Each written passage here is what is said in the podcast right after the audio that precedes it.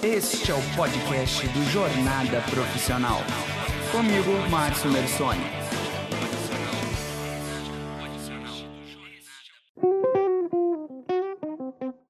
Muito bem, começando aqui mais um episódio desse podcast do Jornada Profissional. E dessa vez eu estou aqui começando um quadro novo começando um quadro de entrevistas com pessoas que possam contribuir bastante para a minha, para a sua, para a nossa jornada profissional. Hoje eu trouxe uma pessoa muito querida, especial, que é a Juliana Rabi. Tudo bom, Juliana? Oi, tudo bom? A Juliana é, foi uma pessoa muito legal que eu conheci recentemente, que tem uma experiência principalmente fora do país e que vai trazer um pouquinho dessa noção da vivência do é, trabalhar, do construir a carreira e construir essa jornada profissional fora do país. E compartilhar também um pouquinho com vocês a experiência dela, já que ela trabalha com recruitment, né? Recrutando pessoas aí no mundo inteiro e pode dar umas dicas para as pessoas que quiserem é, buscar essas oportunidades também fora aqui do Brasil. Então, Juliana, muito prazer, obrigado por estar participando aqui com a gente desse episódio do podcast. E eu queria começar perguntando assim, na verdade nem perguntando, queria começar que você trouxesse um pouco o que, que você faz, como é que foi assim, qual é a sua profissão, que, que, quais as suas atividades, como, como, quais são as suas atividades que você sempre desenvolveu, desenvolveu com maior, é, por maior tempo. Conta um pouquinho da sua história aí profissional. Ok. Bom, eu sou de Vitória, Espírito Santo, fiz faculdade na UFES de psicologia e trabalhei aqui durante dois anos. Depois de dois anos eu decidi morar fora. Eu fui para a Espanha. Eu tenho cidadania italiana também, então morar na Europa era mais fácil. Tinha um familiar que estava morando lá na época e fui. E tem 10 anos que eu estou morando lá na Espanha. Nesse período eu trabalhei a maior parte do tempo na área de psicologia, de recursos humanos. Descobri outras coisas no meio do caminho que eu gosto de fazer, como aula de teatro, teatro amador, inglês legal. também, yoga é uma das coisas que eu descobri que eu gosto de fazer. E nesse momento eu estou no Brasil, tirei um tempo para mim, alguns meses aqui, e estou voltando na semana que vem novamente para Espanha, para começar uma nova etapa lá. Legal. E quais eram, assim, as, quais eram as principais atividades que você realizou? Quais foram as principais realidades que você, é, atividades que você realizou profissionalmente? Eu trabalhei principalmente na área de recursos humanos, com recrutamento e seleção de candidatos. Fiz alguns outros trabalhos não relacionados com, com a minha área quando eu cheguei. É normal isso quando você vai morar fora. Tem um tempo de adaptação, de trabalhar em outras áreas, de, enfim, sobreviver um pouco, né? Buscar, buscar trabalhos que te permitam pagar as contas e trabalhei... É, Trabalhei numa área de logística, trabalhei uma época vendendo enciclopédia, fiz alguns trabalhos, alguns trabalhos pontuais, alguma coisa até em recursos humanos, mas projetos temporários, até que foram surgindo oportunidades mais na área de recursos humanos e principalmente o que eu fiz foi isso, a área de recursos humanos, recrutamento e seleção. Eu quero só ressaltar que a Juliana vendia enciclopédia na época que já existia o Wikipédia, então você imagina o desafio que era vender enciclopédia com Wikipédia concorrendo, né, gente? Não deu muito certo. eu vi que eu tinha que procurar outras opções, realmente. Bacana. Juliana, Nesse seu. Eh, a Juliana comentou comigo assim que ao longo dessa jornada profissional, dessa construção da carreira dela, que você construiu basicamente sua carreira fora do país, né? E nessa sua construção de carreira você teve um período em que você viajava muito a trabalho, né? Sim. Como é que era assim? Eh, você teve bastante experiência em outros, morou basicamente na Espanha, mas você foi para outros lugares? Quais lugares? Quantos lugares? Como é que foi? Eu morei praticamente os 10 anos na Espanha, mas morei durante seis meses na Irlanda também. Eu percebi que o meu nível de inglês estava piorando um pouco e aí eu decidi ir morar num país de língua inglesa para dar uma, um upgrade no inglês, né? Dar uma melhorada. E no meu último trabalho, que eu trabalhei numa empresa de cruzeiros, eu viajava fazendo entrevistas de seleção com pessoas do mundo inteiro. Então, na Europa, mas também na Ásia, no Brasil eu vinha a trabalho, na América Central também. Então, entre viagens de trabalho e viagens de férias, 43 países, Uau. por enquanto. Tem muitos mais, acho que são 189 no mundo, então ainda faltam bastante. Está faltando, mas eu não sei nem se eu conheço 43 cidades no Brasil, imagina 43 países. Alguns eu conheci mais, porque eu voltava várias vezes por trabalho, outros eu fui de férias, mas eu gosto dessa parte do, do trabalho, de viajar, porque sai um pouco da rotina e você conhece outras culturas, você entende melhor o candidato. Quando você vai no país dele, você entende o que, que ele come, como é que são as casas, como é que é o dia a dia, o clima, a estrada que ele tem que pegar para chegar na entrevista, você entende mais os valores. da uhum. pessoa. Então, quando você tem uma pessoa daquele país na sua frente, você tem uma outra percepção. Não é só uma pessoa e um país que você ouviu falar o nome, você tem uma imagem daquilo. E eu percebi isso nas, uh, nas Olimpíadas, quando aparecia a bandeira de alguns países, que meus amigos falavam, nossa, onde que está esse país? Internamente eu sabia onde é que estava. Como é que era, é que, que, eles comiam. Exatamente, uma série de coisas na minha cabeça, mais do que um nome só. Então acho uhum. que o viajar te dá essa dimensão que não é só um desenho lá no mapa, uma bandeirinha, mas é uma vida, um estilo de vida. Um novo mundo que está lá e viajar te permite ter essa experiência. Nossa, também. que legal. Então você deve ter tido assim, contato com diversas culturas, né? Muito diversas, diversificadas, com é, formas de se relacionar diferente, formas de trabalhar diferente. Forma de comer, que come com a mão direita, não pode comer com a mão esquerda, um estilo de roupa, e que mulher casa e tem que cuidar da família e cuidar dos pais, e só os homens que vão trabalhar fora do país, muitas coisas. Nossa, muitas que coisas. loucura, que loucura, muito bacana.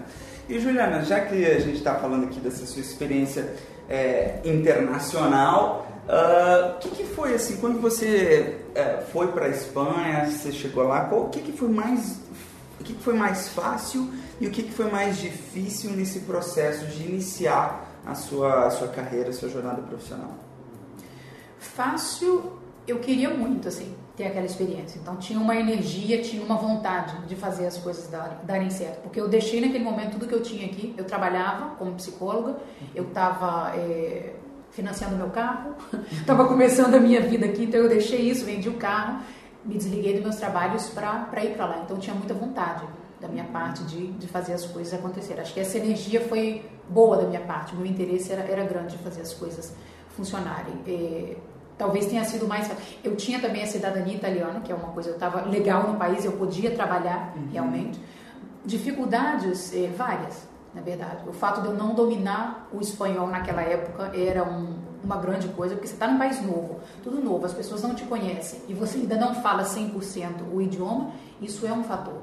É, eu reparei também que, por exemplo, eu fazia entrevistas de trabalho e eu lia a descrição do posto, eu cumpria todas as características de experiência, de, de, formação, de idiomas, eu cumpria tudo aquilo e eu fazia uma, duas, três, quatro entrevistas e não era selecionada. Então, num determinado momento, eu me dei conta de que não era só você cumprir os requisitos que estavam lá listados na vaga.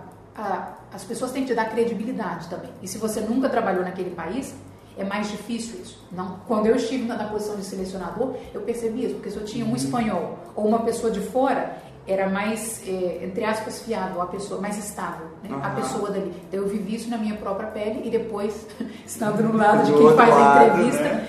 eu vi a mesma coisa. Então construir uma credibilidade lá que eu tinha aqui já no Brasil, aqui as pessoas me conheciam da faculdade, eu, tinha amigos que trabalhavam em algum lugar, então podiam dar referências minhas. Estando fora, eu comecei realmente do zero. Eu não tinha nenhum conhecido, eu não tinha nenhum QI, eu não tinha nenhuma pessoa que pudesse falar, eu conheço a Juliana, ela é boa. Não tinha referência, como se eu começasse do zero, profissionalmente lá. E daí você foi fazendo o quê? Você foi batendo de porta em porta? Você foi. Você já tinha enviado currículos quando você saiu daqui? Ou você já tinha uma perspectiva do que, que talvez você fosse fazer quando chegando lá? Uma, uma coisa que eu pensava em fazer ao chegar lá era fazer um mestrado. Tem uma faculdade, uma universidade muito boa em Madrid. E eu tinha visto alguns cursos na área de psicologia clínica e o outro na área de psicologia da saúde. Eram as duas possibilidades que eu tinha pensado. Uhum. Fiz alguns contatos daqui. Mas cheguei lá, não sei, mudou a minha, a minha, o meu interesse assim. Não era não era mais aquilo que eu queria. Eu fiz um curso de espanhol naquela mesma faculdade, investiguei um pouco mais sobre o mestrado, mas decidi que não era isso, então fui procurar trabalho. E aí não foi bater de porta em porta, porque lá usa muito mandar currículo pela internet, uhum. então eu fui mandando currículo. É bem comum, assim, né? Páginas de emprego, você manda currículo, é grátis para o candidato. E fui fazendo entrevista, fui trabalhando em algumas coisas, como eu disse, que não tinham diretamente a ver com a minha área, mas eu tinha em mente que eu queria voltar a trabalhar em uma coisa que fizesse mais sentido para mim, que fosse mais do que um trabalho para pagar as contas. Uhum. E eu lembro que uma época eu estava numa empresa de logística, naquela época que estava começando a usar os, os routers, como é que fala? Modem para o computador. Os modos, os roteadores. Exatamente. Então, naquela época, eu estava trocando isso e eu fazia parte de logística. Enfim, um trabalho bem é, administrativo mesmo, que não me motivava muito, mas era uma forma de estar trabalhando.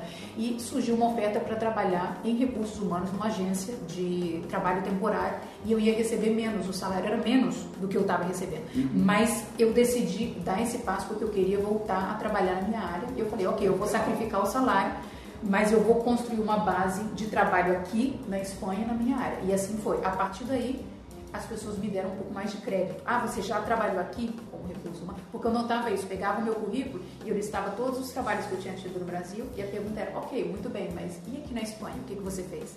Então, quando eu tive esse primeiro trabalho em recursos humanos, foi um salto grande, eu abri portas, as pessoas já me davam crédito depois disso. Que legal, bacana demais. Mas isso eu descobri fazendo.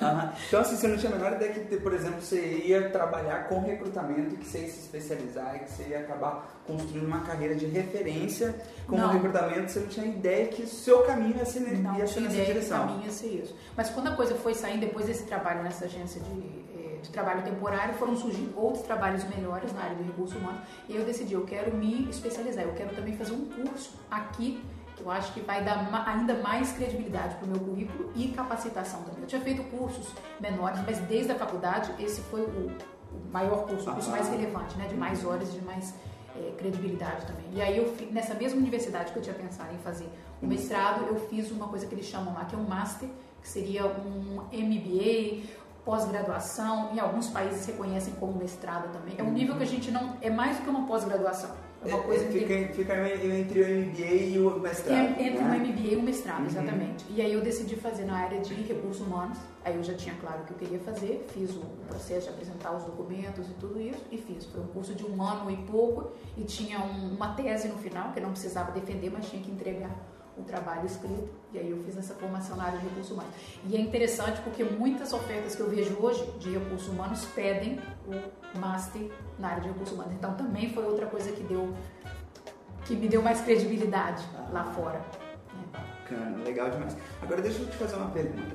Por exemplo, as pessoas que querem uh, ter uma experiência fora do, do, país, uma, uma, experiência de trabalho fora do país, quais são os desafios assim que você acha que são mais relevantes que a pessoa já vá sabendo que vai passar por isso ou que vai vai ter desafios X, Y, Z que ela já precisa começar a se organizar e pensar como ela vai se preparar para uhum. superar ou passar por esses desafios. Tem desde o super básico, que é a questão do visto, né, se a pessoa tem autorização para trabalhar lá ou não. Ah, tem alguns países que você vai com visto de estudante, então você uhum. pode trabalhar 20 horas e as outras 20 horas você necessariamente tem que ter um vínculo com a universidade, com uma faculdade. Uhum. Tem outros países que você vai com visto de turista, então, a menos que você trabalhe legal, você não está é, oficialmente autorizado a trabalhar. Então, essa questão do visto é importante, de ser visto antes até, de você ir ou decidir. Até mesmo porque as empresas, para criar uma construção de uma carreira, as empresas vão exigir isso Sim. como parte da, da contratação. Né? Sim, tem uma possibilidade que em alguns países eles podem é, financiar o seu visto né? É mais complicado. Eu não fiz esse processo, eu não sei como funciona, mas são casos mais isolados porque custa dinheiro para a empresa. Então, se você já tiver o visto de trabalho lá, naquele país, é muito mais fácil de, de você conseguir. Agora, mesmo assim, a minha situação, eu tinha o visto, eu tenho é, visto de trabalho na União Europeia e mesmo assim, nos primeiros dois anos, eu fiz esses trabalhos em áreas não relacionadas à, à psicologia ou a recurso humano e trabalhos temporários. Então, assim, acho que a flexibilidade é muito importante. Porque o que eu disse, você começa do zero lá. Você tem o visto de trabalho, mas é só um papel. Ninguém te conhece, é você e um papel na mão. Então, assim, ter flexibilidade para trabalhar em outras áreas, isso era uma coisa interessante, porque eu aqui no Brasil eu só me via como psicóloga. O curso inteiro, cinco anos na faculdade, eu era psicóloga, eu fiz estágio em todas as áreas possíveis dentro da psicologia e eu me formei, eu trabalhei na psicologia em diferentes áreas. Eu nunca tinha feito nada diferente disso. Então, me imaginar fazendo uma coisa que não fosse ser psicóloga desde o dia 1, isso nem passava pela minha cabeça. E chegando lá, você já não era psicóloga. Eu já não era eu não era ninguém. Eu tive que construir. Então, eu era aquela que estava atrás do computador fazendo uma tarefa administrativa e isso. E eu fiz muito bem. Eu ganhei até prêmio fazendo isso. Tinha uma coisa de produtividade, mas era uma coisa nova para mim. Eu não sabia que eu tinha essas essas habilidades. Então, a questão da flexibilidade é primordial, porque dificilmente você no dia 1 vai receber uma super oferta de trabalho e vai começar. E aquilo que é tipo que você sempre sonhou, não tem nada disso não. Primeiro, primeiro, vamos começar com o trabalho. Primeiro vamos começar trabalhando com alguma coisa que você possa pagar as contas, que você possa e até conhecer assim o país, conhecer as pessoas, conhecer as culturas. Isso é, é importante também. E assim flexibilidade em relação ao trabalho e em relação ao estilo de vida também, porque no Brasil a gente tem um estilo de vida é, classe média, média alta, né? Que eu tô falando de todo mundo ter carro, de você ter uma empregada que vai um ou dois dias por semana em casa, de você almoçar no restaurante self-service, de todo mundo ter um apartamento, mesmo que seja um apartamento pequenininho. É, a gente tem a preocupação da, assim, da propriedade, né? De ter uma casa própria, de ter um carro, de ter, um de ter a, a, segurança das coisas. Né? Exatamente. E lá fora, por exemplo, na Europa, né? Que é onde eu vivi mais, muita gente vive de aluguel e isso é normal. Assim, você aluga um apartamento, você aluga um quarto num apartamento e isso não significa que você é uma pessoa pobre ou menos qualificada ou que você é sei lá, não tenha prioridades na vida ou que você não sabe investir o dinheiro. Isso é uma realidade tão normal quanto, talvez até mais normal do que ter um apartamento é, próprio e ter um carro. Em algumas cidades você realmente não precisa ter um carro, porque o, o, o sistema de transporte público funciona é muito bem, é eficiente, é quase impossível estacionar. Bom, em Vitória também é quase impossível estacionar, né?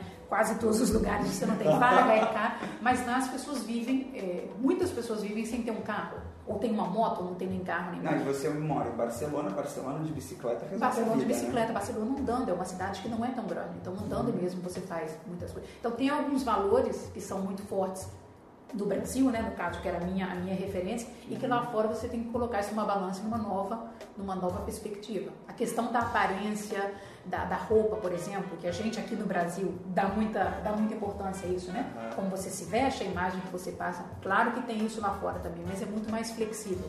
Isso. Uhum. As pessoas, o estilo de, de vestir é mais fluido. Não, gente, olha, agora eu fico imaginando aqui o impacto que isso deve ter causado, porque a Juliana passou lá 10 anos e agora ela ficou 3 meses. 3 meses. 3 meses aqui. Agora, quando ela chega no Brasil, ela readaptar, ela tomar esse impacto de novo com toda essa nossa forma de ser, que a gente, às vezes a gente nem repara, né? Eu, na verdade, nem tinha reparado. Foi conversando com a Juliana que eu fui me dando conta dessas coisas. Nossa, como nós brasileiros temos apego a determinadas questões de propriedade, né? O sonho da casa própria, o carro que você tem que ter e tal. E quando você pega uma realidade de outro país, você não tem tanta essa referência né? Você não tem tanta essa necessidade. O americano também parece muito com o brasileiro Sim, nesse quesito, né? Do consumismo. Exato. É, de ter, ter, casa. Ter, ter. Tenho três mortgages, né? Três um hipotecas da minha casa para poder pagar ela, tenho o carrão do ano e tal, não sei o que. A gente tem mais, acho, vínculo com essa parte tá dos próximo. americanos. É. Por isso que os brasileiros e os americanos isso, são países é próximos e se identificam. E daí quando o brasileiro já não tem mais onde investir, o que ele faz? Ele compra um apartamento maior. Né? Exatamente, faz dívida lá fora. Exatamente. Tem a questão da violência também, assim, de, de, de estar esses três meses no Brasil e ter que estar alerta eh, de andar na rua e de noite que é perigoso e segura a bolsa. Não que não tenha violência lá fora. Na verdade, eu fui assaltada, assaltada não, roubada, sem violência, né? Uhum. Três vezes na Espanha, mas mesmo assim a minha sensação de segurança lá fora é maior do que. Então são coisas diferentes, assim, uhum. são valores diferentes. Abrir a cabeça eu acho que é importante, porque se você for com uma visão de que vai ser tudo exatamente igual aqui, primeiro que eu acho que não tem nem sentido você ir lá fora. Porque você vai fora procurando ter uma vida exatamente igual a que você tem aqui, é, fica aqui, né? Ah, você já está acostumado, fácil, as pessoas pensam igual. Exatamente, as pessoas pensam igual você. Então, se vai fora, também não é mudar 100%, porque a gente tem os nossos valores, tem as nossas referências, tem as prioridades, e eu acho que isso a gente leva com a gente. Vai mudando ao longo da vida, mas tem pilares assim que são importantes pra gente. Mas é flexibilizar isso, porque tem coisas boas e coisas ruins fora. Não é tudo perfeito, não é tudo fácil, assim, ter que fazer supermercado, arrumar a casa, andar de ônibus e cozinhar e trabalhar é a vida, né? Uhum. De, de, se manter de, quase que de forma independente, não ter a família perto. Então, não são tudo flores, mas tem outras coisas interessantes que surgem também, outros valores, outras possibilidades. Que legal, bacana. Achei curioso que você falou isso, porque o meu pai nunca foi assaltado, nunca foi roubado aqui no Brasil. Mas foi ele ir para Paris que ele foi, que ele foi roubado no metrô de Paris. Onde você não espera. Não é um paraíso, assim, é uma vida real, uhum. sabe? Com as coisas boas, com os dias que chove, com os dias que faz frio, com o aniversário do, da, da mãe, aniversário do pai, da irmã, que você está longe, você não pode estar aqui. Então, assim, tá fora é, é colocar na balança que algumas coisas você vai ter é, melhores, algumas coisas diferentes, algumas coisas que realmente você só vai vivenciar se você estiver em outro país, mas você vai perder algumas coisas. E como é que fica essa balança? Assim? Como é que as pessoas que, por exemplo, vão com uma ideia de, de, de, de construir sua carreira profissional fora do país, o que, que eles colocam, o que é preciso colocar na balança, para onde que a balança precisa pender para que ele tome essa decisão e fique satisfeito com a decisão que ele tomou? Eu acho que isso é muito pessoal, porque algumas pessoas que eu converso falam, nossa, eu nunca conseguiria ter feito o que você fez, de morar 10 anos fora, porque eu sou muito apegada à minha família. Eu preciso estar na casa da minha mãe todo fim de semana, eu não consigo viver longe da minha irmã. Tem essas coisas. Então, é, eu acho que é, é uma questão pessoal de cada um. Como equilibrar essas coisas, mas saber que você vai ganhar algumas coisas e vai perder outras coisas. A vida continua aqui também. Então, uhum. quando eu falo com os meus amigos ou com a família, tem coisas que estão acontecendo aqui que você não está vivenciando. Da mesma forma que tem coisas que estão acontecendo no outro país que ninguém daqui está vivenciando, porque eles não estão lá. Eles não entendem, não têm essas experiências. Então é uma coisa pessoal e, e, vai se construindo em momentos diferentes. Talvez no começo seja mais complicado porque as suas raízes estão mais aqui, os seus amigos, a sua família. Então, é, no primeiro momento você está lá, mas com a cabeça aqui, falando o dia inteiro. Agora que é mais fácil, né? Com, com WhatsApp na minha época era MSN. Naquela nossa, época que eu fui. Nossa. MSN. Desenterrando aqui. Isso. Não tinha smartphone naquela época ainda. Ainda pelo menos não era na época desse aqui, né, gente? Não, já era, era uma seguinte etapa. Não tinha smartphone, não tinha que realmente ligar o computador e marcar a hora, né? A gente vai se falar a tal hora. Então ficava lá com a cabeça e o coração mais aqui. E depois vai mudando um pouco. Acaba ficando mais lá do que cá e, e, chega a um equilíbrio. Agora, tem momentos que a coisa é mais difícil de equilibrar também. Uhum. Alguns momentos é mais estável, outros é mais instável. Eu, eu imagino. Agora, deixa eu te fazer uma pergunta, partindo assim para a sua área de, de, de atuação, para seu expertise. Uh, você que está nessa área de recrutamento e recruta uh, pessoas ao longo no, no, mundo inteiro, né? já teve essa experiência de recrutar pessoas no mundo inteiro. Para um, uma pessoa, para um brasileiro que está chegando é, na Europa, o que, que, ele precisa saber sobre o processo de seleção para que ele possa, assim, como é que é o processo de seleção e a expectativa da, da, da, das pessoas que estão selecionando pessoas estrangeiras, no caso brasileiros? O que, que você percebe como característica comum? Assim, que... Dos brasileiros? Não, do processo, das expectativas que as pessoas têm sobre os brasileiros, como é que a gente, a gente pode se preparar para um processo de seleção na Europa? Uhum. Provavelmente vão ser feitas entrevistas. Todos os processos de seleção que eu fiz tinha pelo menos uma entrevista. A questão de testes psicológicos, por exemplo, que no Brasil ainda usa uhum. bastante, né? Em algum momento da etapa de seleção, algum tipo de, de teste psicológico. Eu não passei por nenhum processo de seleção lá usando teste psicológico, nem precisei aplicar. Assim, todas as empresas que eu tive contato não é uma coisa que está muito em uso diferentes tipos de entrevista, ou por Skype, ou vídeo entrevista, ou entrevista por telefone, ou entrevista pessoal. A típica entrevista normal, ou entrevista por competências, também ouvi muito. Mas, enfim, estilos de, de entrevista, né? Uhum. É, essa questão que eu comentei ontem, passar credibilidade. Porque o fato de você ser de outro país dá uma certa instabilidade. Será que essa pessoa vai ficar aqui? Será que essa pessoa quer realmente? É, vale a pena investir nessa pessoa ou daí a dois meses ela vai dizer, olha, estou voltando para o meu país. Então isso é uma coisa que qualquer estrangeiro gera um pouco essa dúvida na cabeça de quem está fazendo uma entrevista. Será que eu devo apostar por essa pessoa que não é daqui, que não tem uma base aqui, ela pode a qualquer momento ir embora, ou eu devo apostar por, por outra pessoa? Deve muito da pessoa também, assim, ela se posicionar como uma pessoa, posicionar para o entrevistador, né, ela precisa se posicionar quais são as intenções dela, se é a intenção de realmente ficar, se é a intenção de passar por uma experiência e de repente voltar. Sim. Isso é importante Isso ali no é momento. importante. Isso vai surgir em algum momento da entrevista, ou se não surgir, eu acho que a própria pessoa deveria procurar uma forma de colocar isso, porque essa questão de será que eu devo apostar por você se você não é daqui? Você pode ir embora a qualquer momento, né? Para que, que a gente vai investir em você? Então, é, porque no final das contas é uma questão de, de investimento, é uma questão de dinheiro. A empresa aposta por você, se ela te escolhe. Então, por que apostar com uma pessoa que pode ir embora e outra que já é daqui? Então, passar essa credibilidade, primeiro saber se realmente é isso que você quer, né? Ou acreditar naquele momento e fazer essa, dar esse passo. E a questão de ser brasileiro é muito engraçado, porque você fala Brasil e vem, obviamente, na cabeça de pessoas de todo mundo aqueles estereótipos que a gente está acostumado, né? Samba, futebol, é, praia, biquíni e todas essas coisas. E eu, pessoalmente, não gosto de futebol, não sei dançar samba, então era assim, você é brasileira mesmo? Tenho certeza. Gerava essa coisa. E uma imagem... Só praia, praia. Só praia, praia eu gosto. E essa coisa de que o Brasil é um país de férias, é um país é, paradisíaco, é um país excelente para passar as férias, mas não tem um, uma ideia geral de, de pessoas muito... É, que levam a sério a vida, compromissadas. Então tem sempre essa coisa do samba, do futebol e da praia. E você Exatamente, caipirinha, caipirinha, caipirinha, exatamente, esqueci da caipirinha. É, eu tive que romper esse estereótipo por ser brasileira em todos os lugares, porque sempre vem uma piadinha, sempre vem alguma coisa. E hoje eu entendo assim, porque a gente também tem estereótipos sobre pessoas de outros países. E o estereótipo você só muda conhecendo as pessoas. Num primeiro momento você pode não falar, mas você está vendo aquela pessoa segundo aquela perspectiva. Então muitas vezes você me falava, mas tem certeza que você é brasileiro? Você, eu ouvi isso muitas vezes, você é tão diferente dos outros brasileiros que eu conheço, e eu não sei se eu ficava feliz ou triste com esse comentário, porque assim, que imagem que a gente está dando lá fora, né? Por que, que as pessoas falam que eu sou, se eu sou brasileira? Realmente, mas... Nossa, vou até pegar essa questão do estereótipo que você fala, porque assim, a gente, com certeza, a gente...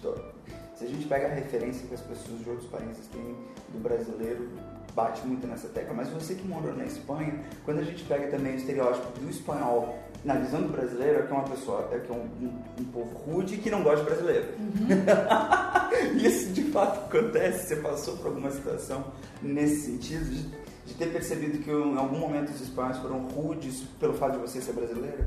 Apesar de você ter a cidadania italiana, claro, o livro passa, mas você é eu sou, eu, sinto, eu sou brasileira. É. Eu tenho cidadania, é um papel, na verdade, né? Mas facilitou trâmites para me estabelecer. Não percebi discriminação, mas o que eu falei, alguma piadinha, algum comentário de nossa, você não parece brasileira, que é uma forma de discriminação. Apesar de que estão me valorizando, dizendo que eu não pareço brasileira, poxa, uhum. que pena que eu tenho mérito porque eu não me pareço à típica brasileira ou ao estereótipo de brasileiro que as pessoas tem, né?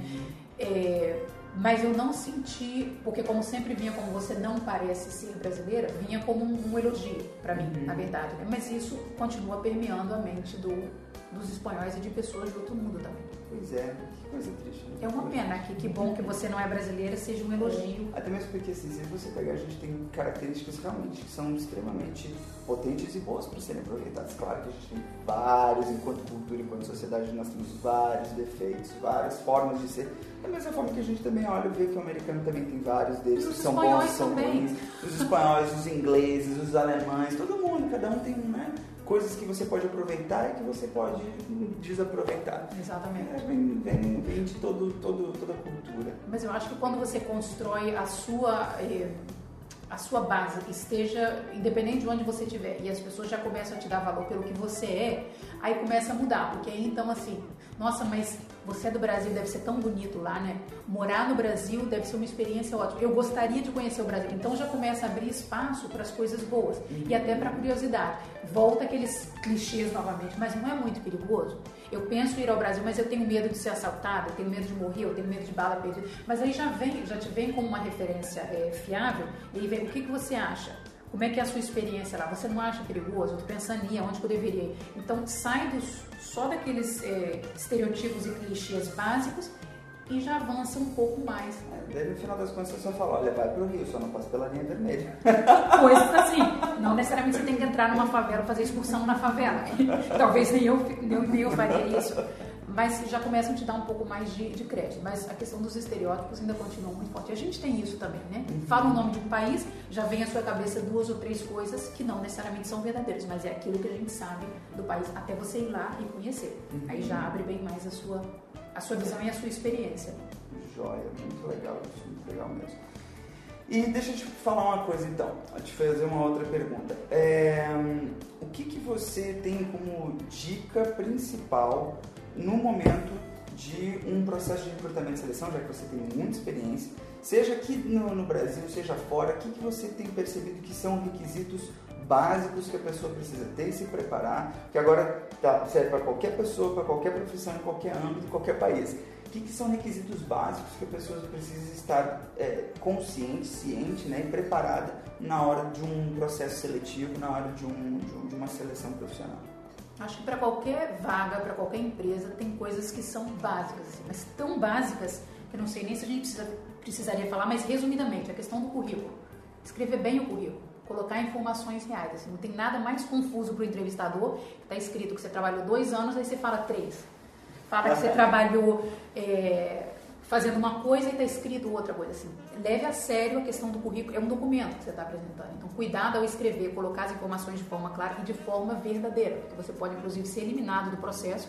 Então, você colocar uma coisa ali que não, que não é verdade. Né? Isso pode ser verificado, ou você fala uma coisa na entrevista e está escrito uma coisa totalmente diferente. A questão visual do currículo, assim, é uma coisa que leva em consideração no, no sentido de a visualização, o que, que eu estou vendo nesse currículo é mais claro. Isso é um cuidado que a pessoa deveria ter, Sim. Assim, né? Deixar mais claro. Deixar mais claro, escrever de forma mais objetiva, porque assim, o entrevistador ele tem uma vida corrida. Assim, ele vai pegar talvez uma pilha de 50, 100 currículos e vai passar talvez 5 segundos olhando o seu currículo. Então, quer dizer, você passa horas elaborando um currículo, escrevendo, e o entrevistador vai ficar 5 segundos no máximo. Talvez com um segundo ele já descarte o seu Porque currículo. na descrição, imagina, você chegou lá e falou, é, realizei atividades com, de, é, demonstrando meu máximo potencial dentro já do cansei. setor de vendas. Não, né? já cansei de já, ler. Já. Li as duas primeiras frases. Tem que ser objetivo, tem que chamar a atenção do entrevistador. É como uma pescaria. Prestou atenção, tá, eu vou continuar e vou ler um parágrafozinho mais. Ah, gostei, vou ler o outro.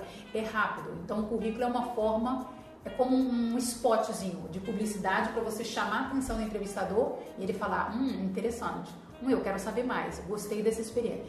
Não dá para escrever tudo, porque nenhum entrevistador vai ler o seu currículo cinco páginas e tudo isso. Não, é objetivo, uma, duas páginas, se puder ser em tópicos, mas claro, tópicos claros o suficiente. Se você coloca uma palavra só, você também não disse nada.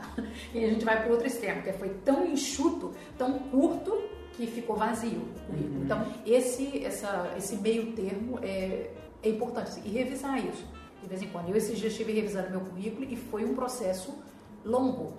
Eu que lido com currículos... ela mesma revisando o próprio currículo. E foi difícil, porque assim, como expressar em palavras, em poucas palavras, de forma objetiva, o que eu fiz durante seis anos no meu último emprego. Mas é exatamente isso, essa é a ciência de fazer um bom currículo. Uhum. Colocar o que você fez de forma real, é, chamando a atenção do entrevistador, explicando o que é, mas uma coisa, bateu o olho, viu e ok, tá claro, eu quero contar com essa pessoa para trabalhar comigo. Então, o currículo eu acho que é fundamental e a gente ainda é, peca bastante nesse sentido. Né? Uhum. É, ser verdadeiro, porque a gente pode se preparar para a entrevista, como todo mundo se prepara, né?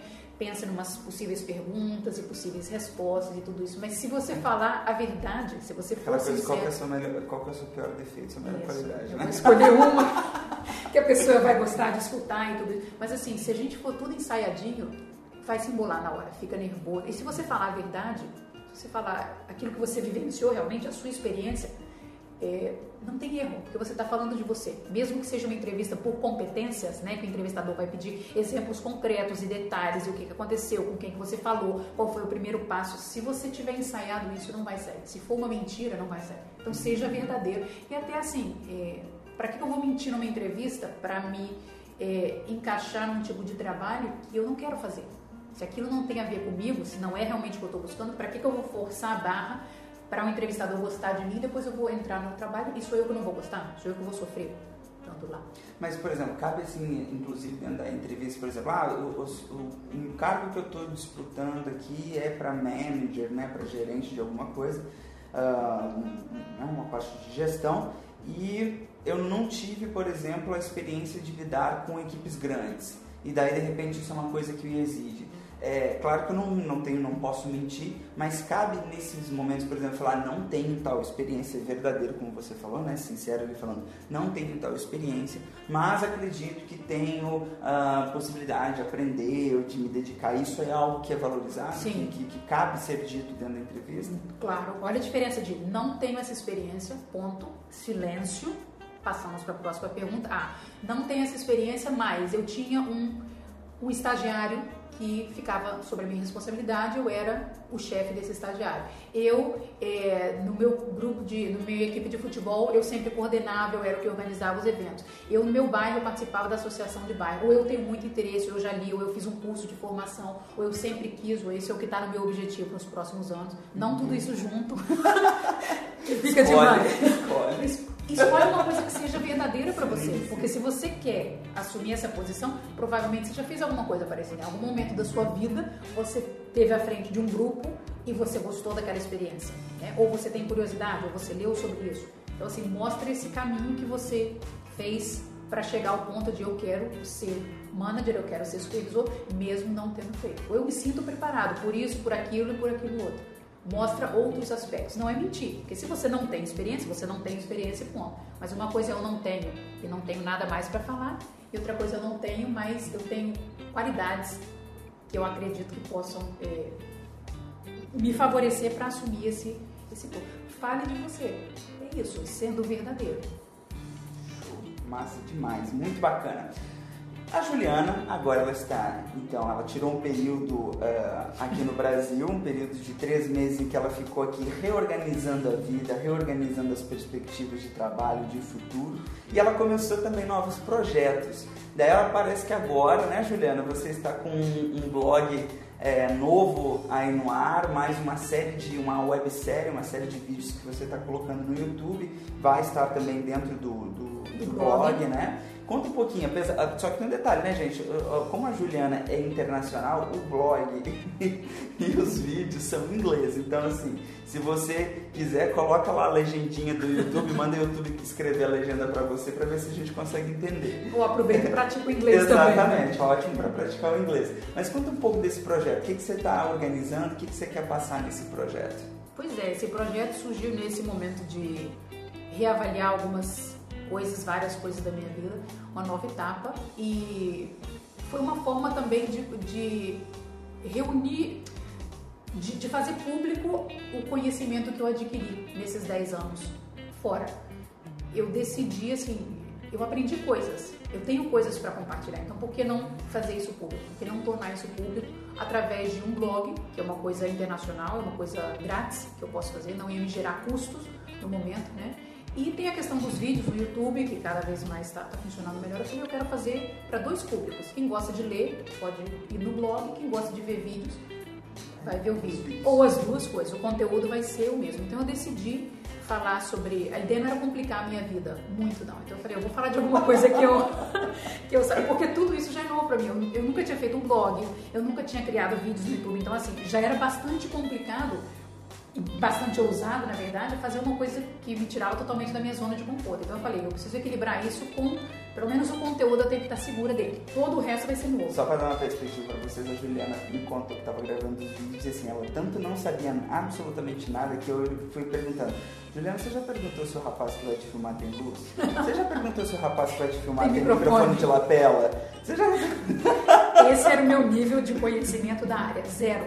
Mas mesmo assim foi uma coisa que me motivou, porque tinha um ponto forte que era eu ia falar do que eu sabia, que era a minha experiência fazendo entrevistas, que é o que eu tenho feito nos últimos oito anos, todos os dias. Eu falei, ok, um ponto eu sei, um ponto eu tenho domínio, que é o conteúdo do que eu vou falar. Eu, assim, não tenho vergonha de falar na frente da câmera, faço teatro e sou uma pessoa desinibida, então essa parte eu tinha. Só que faltava. Que ótimo, hein? Só que faltava todo o resto, toda a parte técnica. Como fazer um vídeo? Eu vou decorar o texto ou não? Eu vou ler? Como que vai ficar natural? E eu vou escrever o blog, em que idioma que eu vou fazer? Depois eu decidi o inglês, mas será que eu faço em português? Será que eu faço em espanhol? Será que eu faço em inglês? É, eu uso o mesmo conteúdo. Tinha uma série de coisas que eu precisei definir e definir sem, sem saber realmente. Pensando e falando, bom, vamos fazer a perfeição é inimiga da inimiga da perfeição. Não, não era isso, não. Assim, eu não quero. Não vou me preocupar em sair perfeito tudo, ah. porque é, é, o primeiro passo que eu dou nesse sentido. Antes feito do que perfeito. Isso, antes feito do que perfeito.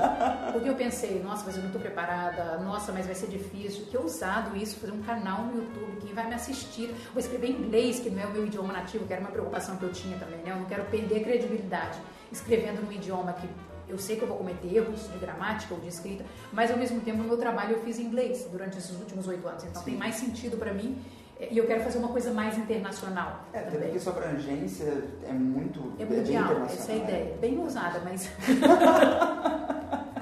bem ousada, não sabendo, não lembrando nem que eu precisava do microfone para gravar os vídeos. Mas enfim. o que importa é a intenção. O que importa é a intenção. E, e, saiu assim. É, claro que eu procurei me informar sobre o projeto, na hora de escrever os textos e o conteúdo, aí eu realmente dediquei tempo e cuidado, porque era o meu ponto forte, digamos. Tecnicamente não vai ser o melhor vídeo do mundo, o blog não vai ser aquela coisa perfeita, mas tem conteúdo. E é isso que eu queria passar. Joia, então os vídeos estão a pontinho de sair do forno. Agora eu estou vendo como subir os vídeos no YouTube, que eu também não sei. eu estou descobrindo tudo isso, mas o blog já está é, criado, né? os vídeos estão feitos, editados e agora é estou nos detalhes finais para fazer isso público realmente. Joia, muito legal mesmo, bacana demais essa experiência. esse, essa, a, a, a, a ideia de trazer a Juliana aqui para compartilhar um pouco, principalmente estreando essa nossa sessão, esse nosso quadro de entrevista, é para ela compartilhasse um pouco dessa jornada dela, que foi uma jornada bem é, interessante, internacional, cheia de experiências e dicas, etc. E me conta, o é, que, que você acredita que significa essa jornada profissional? Porque assim, Juliana, o nome desse canal é Jornada Profissional, que não existe um ponto final, existe um caminho a se percorrer.